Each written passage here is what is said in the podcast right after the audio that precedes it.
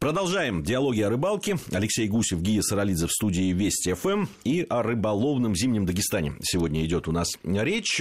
Ну, про горы мы поговорили. Горы, как ловят, усач, форель, донная удочка. Скажи, вот ты говоришь э, в основном... Я предлагаю сейчас спуститься в предгорье. Один вопрос у меня. Так, пожалуйста. Вот ты сказал, что трудно ловить с берега. Почему? Дело в том, что если говорить про форель, про ручевую, то ее только с берега и ловят. А вот если говорить про усача, то представьте себе довольно быстро текущую горную реку с большим количеством камней и каким образом ведет себя леска и донка. Да, понимаете? То есть течение сразу относит наживку с грузилом на неизвестное расстояние, где-то зацепилась за камень, и поклевку уже не увидишь. Либо само грузило мотыляется там на дне и делает вид, что там сидит рыба, а ничего такого не происходит. И, конечно, куда выгоднее позиция, когда ты, когда ты стоишь сверху на высоте там, 10-12 метров и строго вниз опускаешь, ну, там, на расстоянии там, 15-20 метров от этого моста, и тогда, конечно, ничего не мешает. Поклевка фиксируется.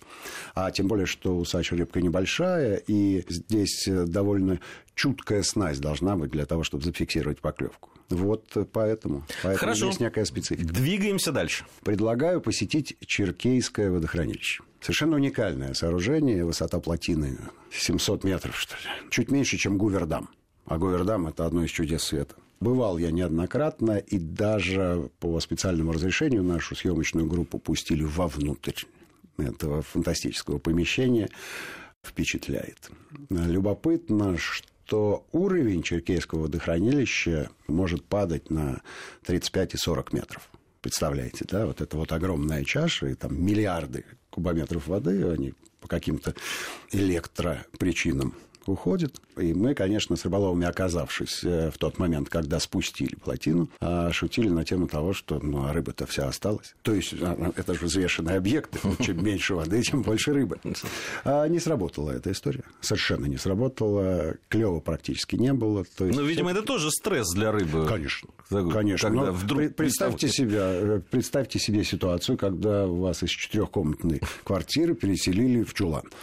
Вот, наверное, э, не до питания будет, да? не до радости. Тем не менее, Черкей работает э, круглый год. Там есть и та же самая форель, собственно говоря, и, и в притоках. Там есть окунь, там есть сазан, который, как легко догадаться, в холодное время года клюет не очень, либо э, попадается случайно. Но сазана там много, он вырастает до вполне себе пристойных размеров. В общем, и красиво. Ну, конечно, красиво. А если мы пойдем по реке, которая выпадает из Черкейского водохранилища, из плотины, вот тут-то как раз форель э, круглый год э, сохраняет свою активность. И здесь-то к форели э, присоединяются и разные другие рыбы. А зимой сложно, конечно, рассчитывать на поимку судака, но тем не менее... Он есть. Конечно. Конечно. Причем судак любопытно. Это судак в основном морской заходной. Если в Астрахани, я имею в виду Волжский бассейн, преобладают особи жилые. Есть, конечно, и полупроходные рыбы, которые скатываются в море и потом возвращаются назад, так называемый морской судак. Но большая часть популяции – это особи, которые постоянно... Жилая речная форма, да? Ну да, а, они, конечно, мигрируют туда-сюда, в зависимости от того, куда перемещается объект их корма. Они любят воблу, кстати. Вот за воблой-то судак морской заходит. Происходит это, как мы понимаем, вот прямо прямо вот в ноябре где-то. А в Дагестане жилого судака практически нет, потому что сами речки, э, они очень короткие совсем коротенькие, и ему не хватает, видимо, там... Э, Просторов. И простора, и корма, прежде всего, а, потому что э, есть конкуренты. Вот, и судак там морской. Вот любопытная такая особенность. Вот. Ну, шимайка, понятно, это, это рыбка, наверное, она Сложно найти аналог э, в, там, в Волжском регионе этой рыбе. Ну, может быть, Чихонь чуть, чуть ближе, но ну, что-то есть, но, да. но, но, может быть, с большой натяжкой. Только по, по внешнему виду, а вот по поведению она совершенно другая совершенно другая.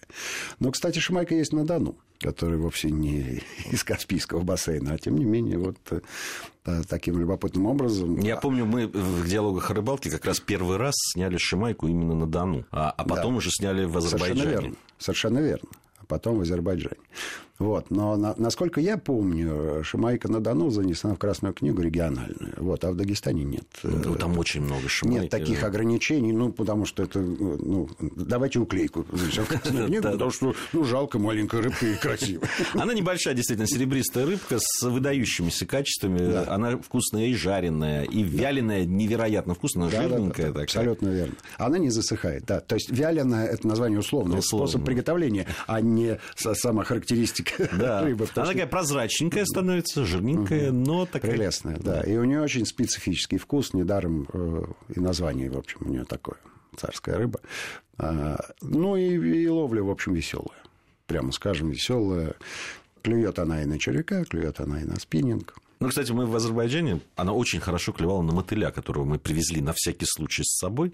Наш приятель Паша Полянцев, который нигде не появляется без набора своих э, запасенных наживок, э, в том числе мотыля и опарыша, вот э, на мотыля просто очень хорошо. Местные ребята ловили на червя, там, угу. на обрывочек, но, конечно, на мотыля клевала Шимайка веселее. Ну, я думаю, что Паша прав. На самом деле всегда имеет смысл иметь при себе вот такие вот стандартные записные насадки. Ну, конечно, в Азербайджане ни мотыль, ни опарыш не практикуются. У них, видимо, э, свой подход э, к наживкам. Но э, червяк, мат или опарыш – это самые вот такие ходовые, распространенные нас наживки на карповых рыб. Я, я много раз проверял, они безотказно работают везде, где карповые рыбы представлены. Так, это мы э, в, уже спускаемся к морю ближе. Это мы ближе к морю. Ну, а дальше, конечно, море.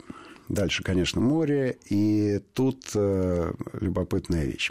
Если летом, весной и осенью кутума заходного ловят в реках, то вот зимой есть возможность поймать его на спиннинг море. Задача непростая. Ну, потому что река все-таки от берега до берега хотя бы видно. А море, вот и где его искать? Это всегда где задача его, больших водоемов. Искать, да. Это задача больших водоемов. Но тут э, самый простой способ, конечно, посоветоваться с местными, и они подскажут. Они подскажут.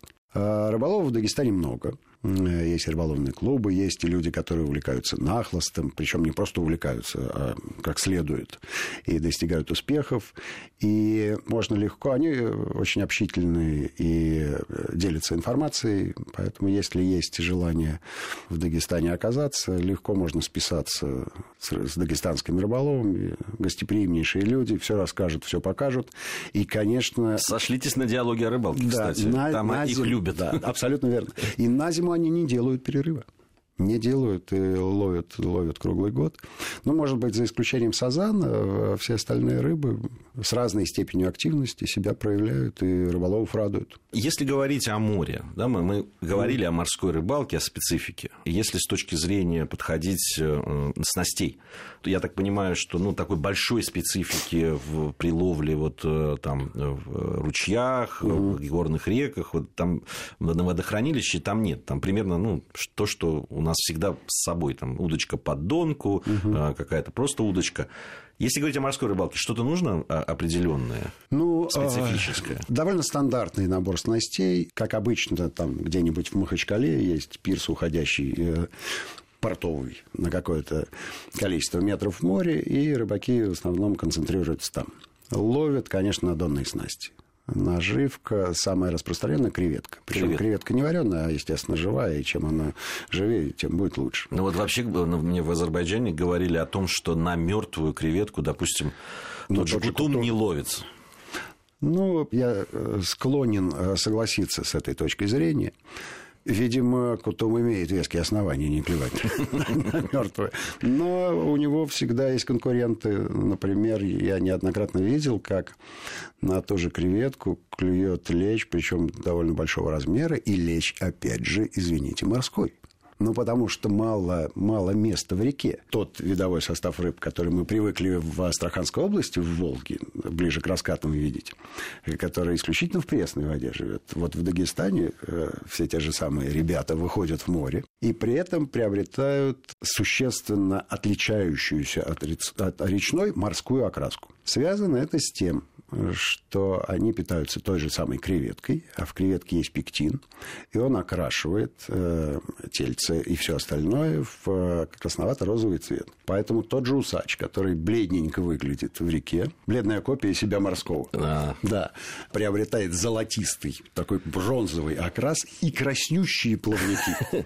Красиво. Да, Я думаю, что много аргументов ты дал нашим слушателям для того, чтобы посетить Дагестан с точки зрения рыболовной. Наверняка мы не рассказали э, всего, что можно. Я думаю, что мы вернемся к этому очень любопытному региону, но время нашей программы, к сожалению, подошло к концу. Засим мы с вами прощаемся. Через неделю ровно в это же время, в этом же месте, на Вести ФМ мы вновь встретимся.